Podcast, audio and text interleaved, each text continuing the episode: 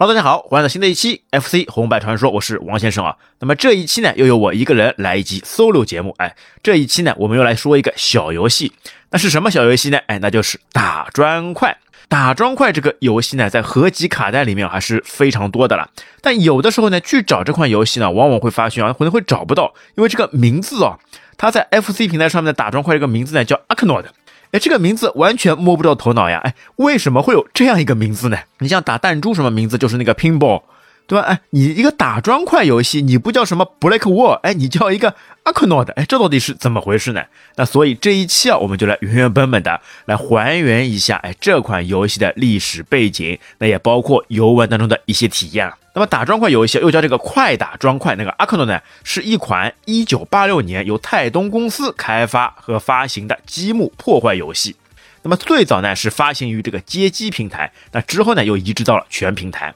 那这个呢和我们之前有聊到过一期节目啊，就是那个羊了个羊鼻祖啊，消除类的这个玛丽医生有些异曲同工之妙的。那也包括消除类的集大盗者俄罗斯方块，也都是一个类型的了。那打这种游戏呢，最大的一个特色就是容易上头，容易一发不可收拾，容易顶不住，会一直玩下去。哎，那么它的游戏方式呢，就是玩家操控着哎一根棍子。然后通过不断反弹的一个小球，哎，把上面的砖块一个一个给打掉。当清除掉全部的方块以后呢，就可以顺利过关。那当然，这些方块也有各种各样的颜色，而且有各种各样的功能。那包括这些方块当中呢，也会掉落一些道具，一些强力特殊的能力胶囊，那就可以呢增加你自己这块板砖的一些功能。那比如说可以增加它的长度啊，或者呢直接变成机关枪炮，哎，直接可以起到攻击作用。那我觉得这款游戏啊还是非常强大的一个脑力跟眼力的结合啊，哎，如果你反应慢一点的去打这款游戏啊，就可能往往连第一关也冲破不了啊。因为当小球快速反弹的时候，你需要非常集中注意力的眼脑结合，快速的通过操纵手柄让这个板块，那需要先直接预判到球的走势，在它的降落点那里等着它，哎，然后再通过角度的调整让它反弹起来，再去打掉。上面的砖块，而且有的时候，如果只剩下几块很小的砖块的时候呢，这个时候你就会非常难的去控制。那这个球呢，可能只是在原地来弹啊，那很可能弹不到另外的一个角落上去消灭剩下的那些砖块啊。那而且这款游戏啊，并不是你拖得越久越容易啊。那这款游戏呢，当你越拖到后面，它的球速就会变得越来越快。如果你一直拖下去的话，那反而非常容易让这个球啊直接冲破你的防守，那就直接漏网，那这样你就直接损失掉一条命啊！而且从这个游戏难度上面来说，还是有一些值得去加紧练习的啦。哎，那么在 FC 平台上的这款打砖块游戏呢，是由泰东公司的游戏设计师藤田明和石野浩两个人共同创作完成的。那么藤田呢负责的呢是规划，而石野呢提供的关卡设计和图形。那而且啊，这款游戏啊最初的。游戏的灵感啊，还是来源于一部电影，叫那个《创战记》。那么在这部电影当中呢，它的一些未来主义、一些霓虹灯的美学啊，那么在这部游戏当中啊，都是有所借鉴的了。那而且啊，石野浩啊，更是这部电影的忠实粉丝啊。那么，而且啊，在当时的泰东公司内部啊，有一个竞赛活动。那么，两组设计师呢，都在制作一个积木破坏游戏。那最后啊，根据那个作品来决定，哎，哪一个更加优秀，哪一个可以上市。那从现在这个结果来看啊，想必大家都知道，哎，这个获胜者呢，就是由藤田明和石野浩所创作的这个阿克诺德。那么游戏上市之后呢，由于简单啊、丰富的色彩以及极易上瘾啊，那受到了游戏玩家们啊难以置信的好评啊。那么不仅在日本本土啊，在北美和欧洲啊，也同样受到了欢迎。那么游戏带来的人气啊和收入啊，都远超泰东的预期，那成为啊他们最赚钱的游戏之一了。那所以呢，在一九八六年的十二月二十六号，哎，圣诞节期间推出了这款作品以后，那仅仅只隔了一年，在一九八七年，FC 平台上就又推出了这款作品的续作，哎，那个打砖块二，那英文名字呢就是 a k n o d Revenge of DOH。那其实说到这个打砖块游戏啊，它的鼻祖，它的原型，那是由雅达利公司的 Breakout，哎，这款打砖块游戏所建立的这个概念。好，那么我们 batch 到了雅达利，那么我们就继续往前面 batch batch。那么来说说这个打砖块游戏的最早的创始人，那他是谁呢？那他其实就是大名鼎鼎的已故苹果公司的前帮主史蒂夫·乔布斯。那这个打砖块游戏 Breakout 呢，是史蒂夫·乔布斯与他的好友史蒂夫·沃兹哎，苹果公司的另一位联合创始人，在一九七五年的夏天所创造的啊。那我们接下来呢，就开始掰扯掰扯这段故事。那么雅达利公司啊，在一九七二年发行的世界上第一款的电子游戏，那个乓，哎，就是类似于打乒乓的这个游戏，哎，那就需要两个人同时游玩，哎，每个人拿着一块电子板上的木板，然后一个小球像乒乓球台一样，那么在屏幕上面两块板之间，哎，相互来跳动。那么这款游戏啊，一经推出啊，就打开了电子游戏的先河。那但是啊，现在回看这款游戏啊，是极其的简陋哈。那但是在当时啊，是非常受万人瞩目的这个电子游戏啊，一下子就火爆起来了，人人都争先恐后的跑到酒吧、咖啡馆哎去玩这样一类的街机游戏啊。哎，但是雅达利呢，没有想到这个游戏呢会这么爆火。那他们呢忘记做了一件非常重要的事情，那就是申请专利了。那么随着出现这样一个巨大的财富密码啊，各种盗版的 p o n 哎就在美国开始蔓延出来了。那么这些盗版呢，可都是动了雅达利的大蛋糕啊。那么雅达利啊，就决定啊，想去开发一款单人版的胖的游戏。因为刚刚说过的呀，你胖这个游戏呢，需要两个人玩，那一个人基本上来说是玩不了的，除非你会左右互搏，对吧？左手跟右手哎，相互在这个旋钮上面来共同操作。哎，那有没有办法可以让玩家就算是一个人的时候，也可以玩得更加尽兴一点的？哎，所以雅达利呢就想把胖的这个游戏呢，哎改版一下，改成有没有办法可以单人游玩的哦。那么这个之后成为经典的打砖块的这个雏形，哎就开始诞生了。哎，你现在来看哦，哎这个打砖块，哎是不是就是把胖的左右两边对打，哎转了一个九十度，哎变成从下到上来打。那因为没有了对手的参与啊，那么怎么让这个球再反弹回来呢？那就通过不断的去消除这个砖块，还来增加这个游戏的快感、游戏的乐趣了啊。那么所以啊，这个方式啊，也就成为了现在的经典打砖块了。那么这个项目呢，最终哎落到了当时的雅达利的第四十号员工哎，那这个四十号员工是谁呢？哎，那当然就是史蒂夫·乔布斯身上了。那但是很多人可能并不知道，那伟大的乔布斯呢，曾经呢也是一个胸无大志、穷困潦倒的人。那么在《乔布斯传》啊当中的那句话，那活着就是为了改变世界的封面呢，被无数人封为真理。那但是啊，在他的二十一岁前啊，那个乔帮主啊还是一个非常凄惨的人物了。那他那个时候呢，正好从他的大学辍学了，哎，退学了，因为他觉得呢，学习对他来说呢已经没有了意思，他想去找一些那个有趣的事情。那虽然他的理想是很好的，但是现实呢也是非常残酷的了。那么在这段时间之内呢，他迷上了那个佛学，他心里呢就心心念念的想要去印度朝圣，去净化心灵。但是苦于手头上没有什么钱，这个没有路费，这怎么去呢？那于是呢，他做出了一个可以说啊是改变他一生的决定，那就是找个工作，然后赚钱去印度。那么他回到了加州的老家以后啊，立马就开始找起了工作。那么很快呢，他就在一则登刊在报纸上的奇特的招聘广告啊，吸引了他的注意。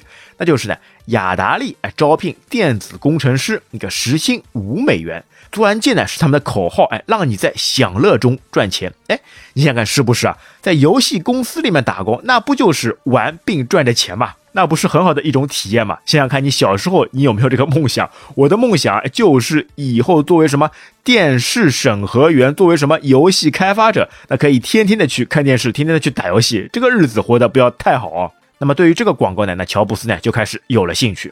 那么雅达利当时呢，也作为一个初创不久的公司，那他们呢人手啊虽然不多，那但是呢具有极强的创造力啊，那几乎已经垄断了整个的新兴电子游戏市场了。那他们的白手起家的创始人诺兰布什内尔，那更是无数极客的偶像了。哎，那么就这样，那乔布斯呢就成为了雅达利的第四十号员工。那么当时啊，整个公司啊总共才五十个人了。哎，那但是啊，有人看过乔布斯传的，了解乔布斯这个人的，应该都知道。那其实啊，乔布斯啊，对电子技术方面啊，并没有很精通。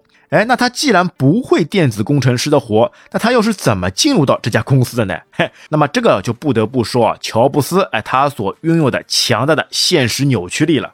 那么在当时呢，那不知道他通过什么样的方式哎忽悠，或者是画大饼，哎，竟然让面试他的主管啊奥尔康那同意了他加入到公司当中。那但是啊，乔布斯在当时啊还干不了电子工程师的活，那所以呢，奥尔康啊就给他安排了第一个任务啊，那就是作为技师啊去协助另一位工程师工作。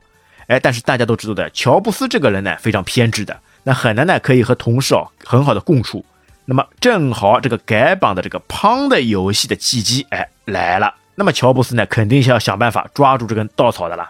那么由于在当时啊技术有限，那时候的街机游戏机呢都还没有电脑主机啊，都是在芯片上直接集成晶体管电路，那让晶体管控制电路的开关。而且呢，由于当时啊晶体管的这个价格昂贵啊，每增加一个呢都是真金白银啊。那所以呢，雅达利啊一直希望呢能够在游戏设计当中啊减少这个芯片，也就是晶体管的数量。而且那时候的雅达利的员工制作一款游戏啊，大约需要用到一百五十个晶体管左右啊。那么所以啊，这也是制造一台游戏机成本一直很高的原因啊。哎，那么雅达利呢就给所有员工发出了通告。那谁呢？可以用最少的晶体管开发出好玩的游戏，那么就可以得到丰厚的报酬。哎，那么这个时候呢，乔布斯哎竟然主动请缨喽！哎，你能想象到吧？一个不懂电子工程的人，竟然主动请缨！哎，这样一个需要使用很少晶体管才能完成的项目，嘿，相信啊，那个时候啊，他的同事啊都在等着看他的笑话。那么当时啊，亚达利呢就给了乔布斯一个承诺。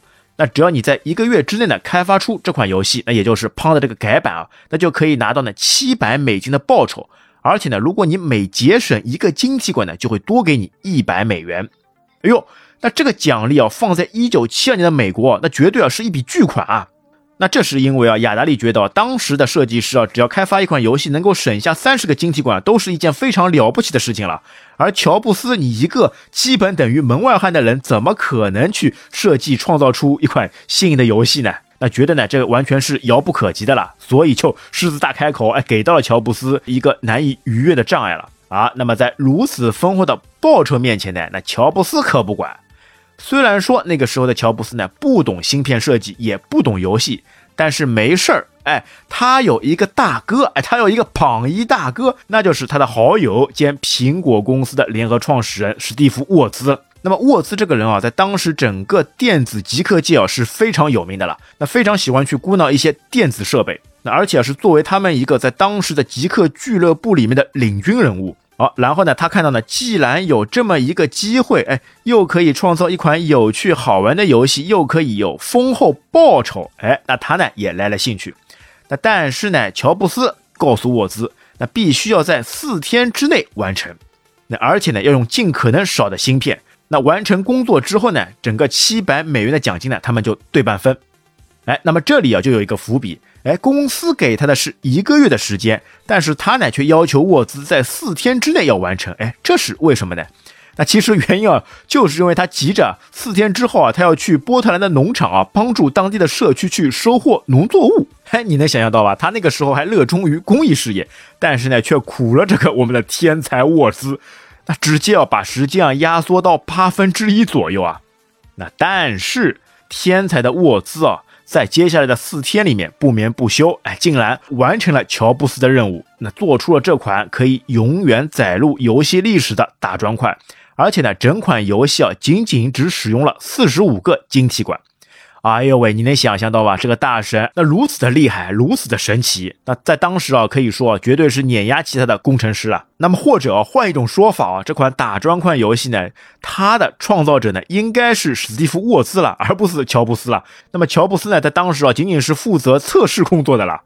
那可以说沃兹才是打砖块游戏之父了。那么但是大度的沃兹根本不去建议这些毛头小利。那么钱重要吗？对他来说也是重要的，但他呢不会一门心思的全部放在这个金钱身上，那完完全全可以体现出啊他的这种极客精神。那么为了去钻研而付出成倍的努力，哎，那么但是讽刺的是啊，乔布斯把这个作品交上去以后呢，雅达利发现啊竟然无法使用沃兹的作品，那这是因为啊这个电路呢太过简化，那除了沃兹以外呢，其他人根本不能理解它的设计方式啊，那么以至于这个精湛高效的作品呢无法量产。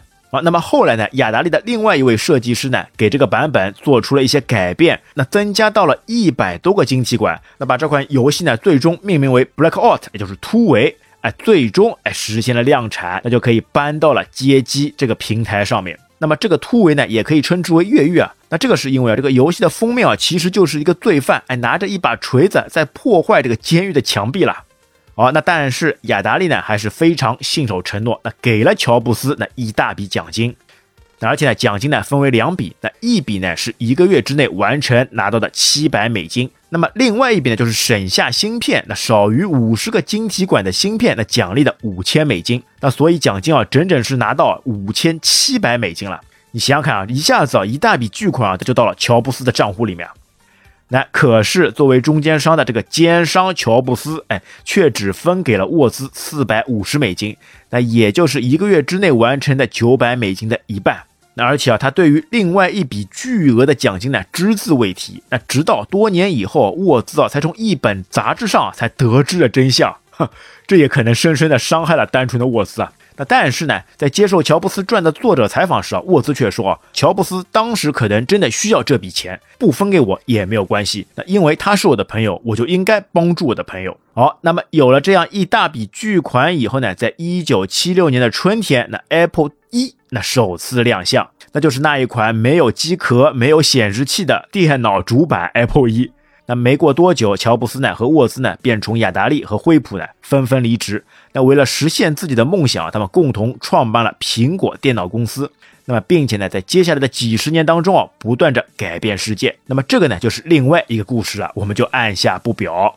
好，那么雅达利有了这款 Blackout 的游戏之后呢，在一九七八年，那就将这款游戏呢从街机平台啊移植到了雅达利二六零零上面，哎，就是雅达利的那一款神机啊。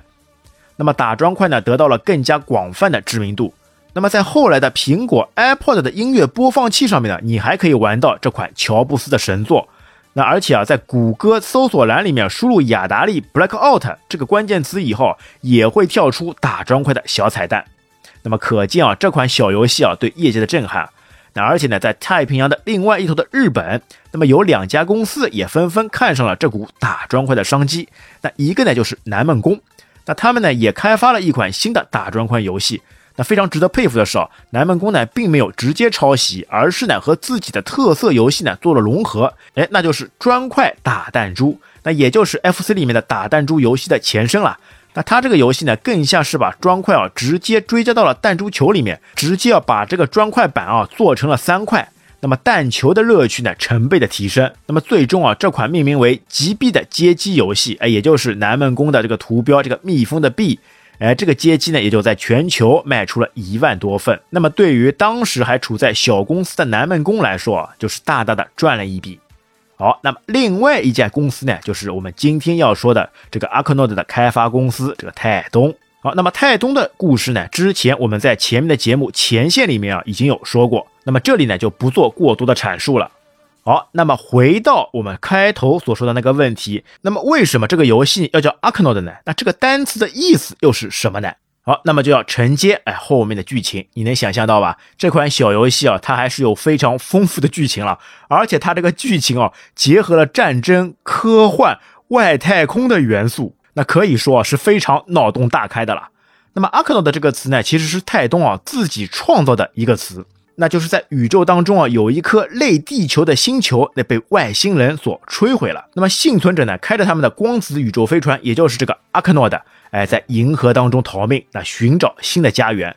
那但是呢，这颗母舰啊，又不幸啊被外星人发现啊，并被摧毁。那么在摧毁之前啊，幸存者们啊那个就逃到了母舰的逃生舱，哎，像棍子一样的沃斯飞船上面。那么这个沃斯呢，想通过扭曲空间啊逃离外星人的追赶，但是不幸呢，他们跳跃到了一个空间迷宫当中。那也有可能啊，就是敌方飞船的内部的空间能量场当中了。那于是呢。这个沃斯啊，只能通过发射能量球，也就是我们的发射这个小球，来摧毁控住它的空间围栏。那么，所以也就是说，我们玩家所操控的那块板子啊，就是被命为沃斯的这个逃生舱，这个宇宙飞船了。而打的那个砖块呢，它其实呢，并不是砖块，那其实呢，就是困住他们的空间围栏或者是飞船的墙壁了。而时不时啊，在游戏当中出现的一些移动着或者是漂浮着的障碍物呢，那其实呢并不是敌人，哎，而是母舰被摧毁后残留在宇宙空间里的那个太空垃圾残骸了。那么这些东西呢，在游戏当中啊，会时不时的哎从一个个空间舱的门里面跳出来，而且啊可以说是那个无穷无尽的了。那他们呢会非常影响你这个小球这个反弹的这个走势，那令你的预判啊出现失误，那非常讨厌了。而且啊，最多啊是会同时出现啊三个敌人。那么在说明书上面啊，还专门给这些太空垃圾呢起了名字。那总共呢有四种，一个呢是圆锥体的那个 Canada，那另一个呢是三角形的 Peridoc，那么还有呢是三个圆圈的 Trisphere，那么最后一个呢是方形的这个 Opopo。哎呀，这些名字啊都是起的非常怪异、非常令人捉摸不透的啦。那么，而且阿克诺德和沃斯这些名字哦，哎，都是来自于这个植物学或者说是药品学里面的了。那么，而且啊，当你把所有的砖块打完以后啊，就会跳入到下一个关卡，也就是下一个空间了，那再继续战斗。那么，总共这个关卡呢，在日版上面啊有三十二个关卡，那么在美版上面呢有三十五个关卡。那他们的关卡顺序呢都是相同的。那么在这么多的关卡地图上面啊，也是会有非常大的特色了。那就会有各种各样的造型啊来呈现。但是这款游戏呢，不像我们之前说过的坦克大战里面啊，那在几个特定的关卡地图上面呢，有一些非常有趣好玩的图像。那么在这款打砖块的游戏上面啊，这些图形啊也都像泰东起的名字一样了，非常让人捉摸不透啊，非常让人看不出到底是一些什么样的特色。那但是呢，有几个关卡还是非常有特色的，那就比如说第五关的那个类似于小蜜蜂的图形，还有第十七关的那个伞，就像是一个遮阳伞一样。那而且啊，其他还包括了这个回字形，或者是正三角形，也有这个倒三角形。那其实呢，印象最深刻的还是在第三关。因为在第三关上面呢，你第一排的这些砖头呢都是打不掉的，你要想办法通过一个特定角度把这个能量小球。哎，直接通过墙壁反弹的方式，那跳到它的第二层内部，那然后沿着路一路弹掉下去，那最终啊，等于是在你底部啊，什么事情都不要做，只要看着它慢慢的去把所有里面的砖块打掉就可以了。但是呢，有的时候不慎放松了警惕，那个小球突然之间通过墙壁又反弹下来了，哎呦，这个时候就绝对抓耳挠腮，一下子没反应过来，没有赶上它的落点，就让小球啊直接突破你的防守，那从而你再一次。机毁人亡啊！那而且这个游戏呢，竟然也是可以双打的啦！哎，但是呢，还是一个一个上啊。那么在这种早期的 FC 游戏上面啊，它的一些剧情或者说是一些彩蛋，哎，也都是会有的。那就是在你在标题界面完全不问的情况下面。过一会儿时间，哎，它就会由电脑接管，自动进入了战斗场面。那这个时候呢，你就会看到它的详细剧情就会呈现出来。那而且也会看到电脑会有一个 demo 出来，哎，电脑怎么来玩这款游戏？从中呢，你也可以有一个大致的了解，那可以学习到哎一些过关的技巧。好，那既然有这么多的关卡，那同样的，那对于这些游戏呢，必然也会有一些秘籍。哎，那它的秘籍呢，就是可以跳关。那跳关的方式呢，就是在游戏当中，当每一关的开头音乐结束以后，你就可以按住开始键，再加上那个 A 键，那就可以跳过当前关卡。那但是呢，这个方式呢，只对前十六关有效，也就是说，在十六关之后，那这个跳关的方式就没有效果了。那另外呢，由于打砖块这个球的弹速非常快，而且你的命呢上手只有三条的情况下面，很容易就拿到了这个 game over，就游戏结束。但是呢，它有一个秘籍可以继续的 continue。那就是呢，在结束以后啊，按住 A B 键，再选择 Selection 五次以上，那么就可以继续啊，从失败的关卡哎继续游玩。那么这些砖块呢，也是会有五颜六色、各式各样的颜色。那这些颜色上面的差别也是各有千秋。那么总共颜色分类呢，有白色、橙色、浅蓝、绿色、红色、蓝色、那粉红和黄色。那它们对应的分数呢，从五十到一百二。那它们这些颜色的方块呢，都是打一次就直接会消失。那么接下来的两种是特殊颜色的方块，一个是银色，那它呢是打一次可以得到五十分，但是呢，它的特色呢就像砖头一样，哎，在后面几个关卡你会发现啊，你打一下它并不会消失。那这是为什么呢？那原来呢就是银色的砖块的设计，那它其实呢是每过八轮就会增加一次射击，那也就是说，当你达到了第九关以后，那你再去打这个银色砖块啊，你就需要打两下才能把它给干掉。那相应的，当你到三十几关的时候，那这个砖块打起来就可能需要五六下了。那另外还有一种就是最无敌的存在，就是那个金色的砖块。这种砖块呢是不可被摧毁的，不管你你把这个小球去打它多少下，这个砖块啊都是会有非常强烈的这个反弹的音效啊，咚咚咚。但是形体呢却永远不会消失。那所以啊也就有了刚刚我们说到第三关或者是后面几个关卡可以无限反弹的这样一种场景了。好，那么砖块掰扯完了，我们继续来掰扯掰扯它的道具。那它的道具呢，也就是这个胶囊。砖块打落以后呢，它会随机出现一些各种颜色的胶囊。当你的飞船吃到了这些胶囊以后呢，就会呈现出各种各样不同的一些效果。那它呢，又有以下的这几种。那首先第一个呢是 dark blue，那就是深蓝色。那它的作用呢是加长你飞船的长度。哎，你能发现吗？那一下子你的小木棍变成了大木棍。哦呦，一下子覆盖范围就大了呀。那这个时候你就可以轻松的去横移，去碰到原本已经触及不到的小球啊。那这个呢也是非常有用的一种装备啊。那么接下来一个呢，light blue，那也就是浅蓝。那它的作用呢是把一颗球啊直接变为三颗球。哎，那原本一个球的攻击啊一下子变成 triple。但是这个球呢怎么说呢？我觉得是好坏参半。虽然说啊你的球呢变多了，但是呢你就不好掌握这个轨迹了啦。他有的时候，你这个球反弹下来，哎，手忙脚乱，想去把三个球全部都接住的时候，往往最后啊一个都没接到，那所有的球啊都完美的从你这个飞船的身旁啊遗落。那所以说这个球啊，对于初学者来说啊，吃到还不如不吃的，那这个还是非常糟心的了。好，那么下一个呢是橙色 orange，那它的功能呢就是变慢速，哎。变慢速以后，这个球的反弹速度啊就直接减半，就像在做慢动作一样，让你可以有充分的时间、充分的机会，哎，去找到它的落点，从而把它反弹。那如果就在想啊，如果吃到了这个慢速球，再加上刚刚所说的那个浅蓝，哦呦，那打起来会不会就非常好了呢？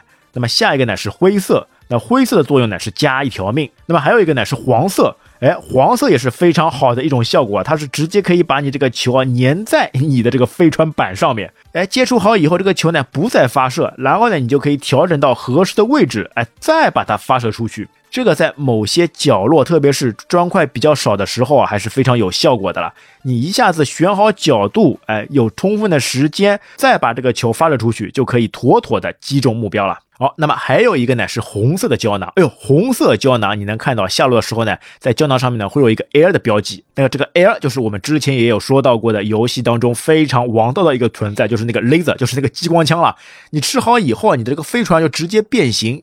哎，变成一个梯形，那这个时候呢，你再按键啊，你就会发现啊，你的飞船直接带着武器了啦，带了杀伤性武器了，直接发出的导弹啊，可以把这个砖块给消灭掉，就像是在打小蜜蜂一样，你可以自主控制你的飞船啊，去把这些砖块给消灭掉。那么在这个时候，就不会再去想到吃其他的一些胶囊的了，那就想把这个武器啊一直延续下去啊。那么最后一种 pink，哎，那个粉红色，哎呦。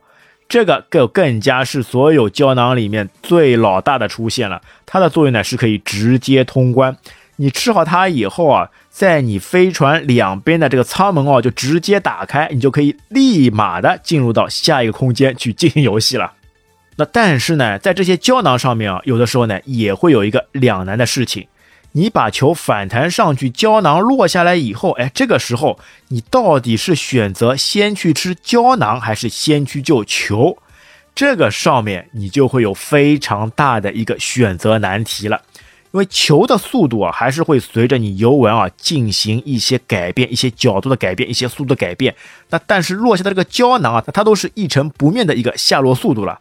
但往往有的时候呢，你就会去想去躲避这个胶囊，或者是去吃到这个胶囊，从而忽略这个球的下落，结果两败俱伤啊，得不偿失啊，什么都没有捞到，既没有接到球，又没有吃到胶囊，哎呀，那就只能看着自己的飞船原地爆炸了。那所以在这个上面啊，也是非常有抉择的了，那就会让有一些人啊犯了这个选择困难症，我到底去选择哪一个胶囊，吃哪一个装备，玩哪一种套路？这个都是无形当中增加了游戏的乐趣，那而且啊，它这个反弹的样式呢，又有一点像那个桌球或者像 snook 一样。那除了正常的上下弹之外啊，如果你碰到墙壁以后呢，走上几颗星以后呢，这个轨迹弹落的方向又会非常的让人琢磨不透啊。再加上空中弥漫着的这些会移动漂浮的太空垃圾啊。打到他们以后呢，虽然会直接把他们给干掉，然后你自己会涨分，但是你碰到这些障碍物以后，球体立马就改变了轨迹，出现一些匪夷所思、令人意想不到的场景啊，还是非常令人抓耳挠腮、令人捉急的了。有的时候就是一句话啊，哎，你需要预判它的预判，哎，你需要先抓住这样一种情况，它可能会发生这些场景啊，做一些提前量的考虑，那从而才不至于让这个球啊离开你飞船的范围了。啊，我觉得特别有趣的呢，就是那一些带黄色砖块的这些地图，你想办法通过你飞船角落上，那可以把球斜着反弹过去，这样一些方法啊。只要把这个能量球打到砖块的内部，它就可能自己就完成了后续的一系列操作。那所以说啊，这个游戏的最大乐趣啊，就是一切都会在不确定的因素当中所产生啊。那每一次啊，都让你啊既紧张又快乐着。那肾上腺素呢，也可以飙升，有别于其他一些游戏啊，带给你一些观感上的刺激。它是让你时时刻刻都要聚精会神，非常专注着你的球和你的板。那我想啊，这种快感呢，也是这款游戏哎所抓住人眼球的方式之一啊。那为了有的时候啊，让这个弹球啊那不在同一个轨迹上面啊，你还会去改变挡板的一些角度跟位置。那有的时候呢，你会拿这个挡板的边缘啊去触碰这个能量球，但是呢，这个角度跟位置啊，你一定要掌握好。那有的时候呢，可能差之毫厘，失之千里啊，一旦没有厚到它，哎呀，那么原本大有优势的场景啊就被完全破坏掉了。那对于我来说啊，最喜欢的还是那个可以粘在你板上的胶囊。那虽然说呢，吃到这个胶囊以后呢，整个节奏啊会被打乱，但是好在呢，粘住以后，你就大多数情况下来说就不会死了啦。那你可以去慢慢的调整，慢慢的改变你整个的一个行进路线。但是随之而来的另外一个问题也就彰显出来了，因为刚刚我们也说过。当你越拖到后面，这个球的运行速度会变得非常快。那你又用了这个粘滞球以后呢，整个流程时间被拉长，那就非常容易啊触发这个球速变快的这样一个机制。那越打到后面。哎，就会更加的悲催，再加上你会不断的有胶囊掉落，有的时候根本不想去吃的了，那不小心在移动过程当中吃到了这个胶囊，把你这个胶囊的方式给改变了，从粘滞球变成三个球以后，哎呀，一下子感觉天塌下来了，这次完蛋了，原本可以一个一个慢慢来处理的，变成三个以后还没有粘滞，那这很快你前面所付出的努力啊就付之东流了，直接就死翘翘了。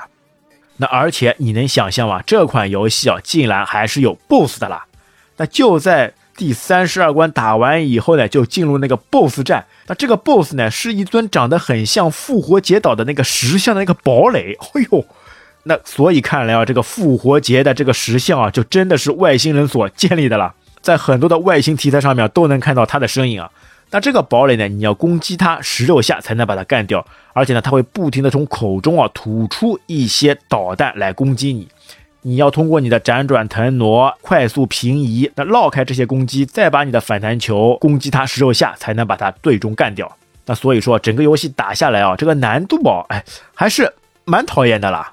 那你就呢很难掌握这些时机，很难掌握这些落点。那往往就觉得这个飞船的平移速度不够快啊，很多时候我就是接不到，看到这个球下来了，看到它反弹以后的落点了，但就是赶不上去啊。很多时候你就会跟着这个球的走向，哎，它往左了，你也往左，但这个时候呢，你忽略了一个情况，它这个球撞到墙壁以后是会反弹的了。当你往左以后，这个球反而撞到球往右去，这个时候你移动的飞船啊，就往往会跟不上它的速度啊。那这个移动速度啊，就简直是太慢了。如果快一点，我都可以接住它了。那有多好啊！哎，那其实呢，在当年的阿克诺德的卡带里面啊，是有捆绑销售了一个旋钮控制器。哎，注意啊，这个旋钮控制器是关键啊。那它呢，其实就是为了解决你打砖块的玩法。那你不是觉得你的这个飞船挡板运行慢吗？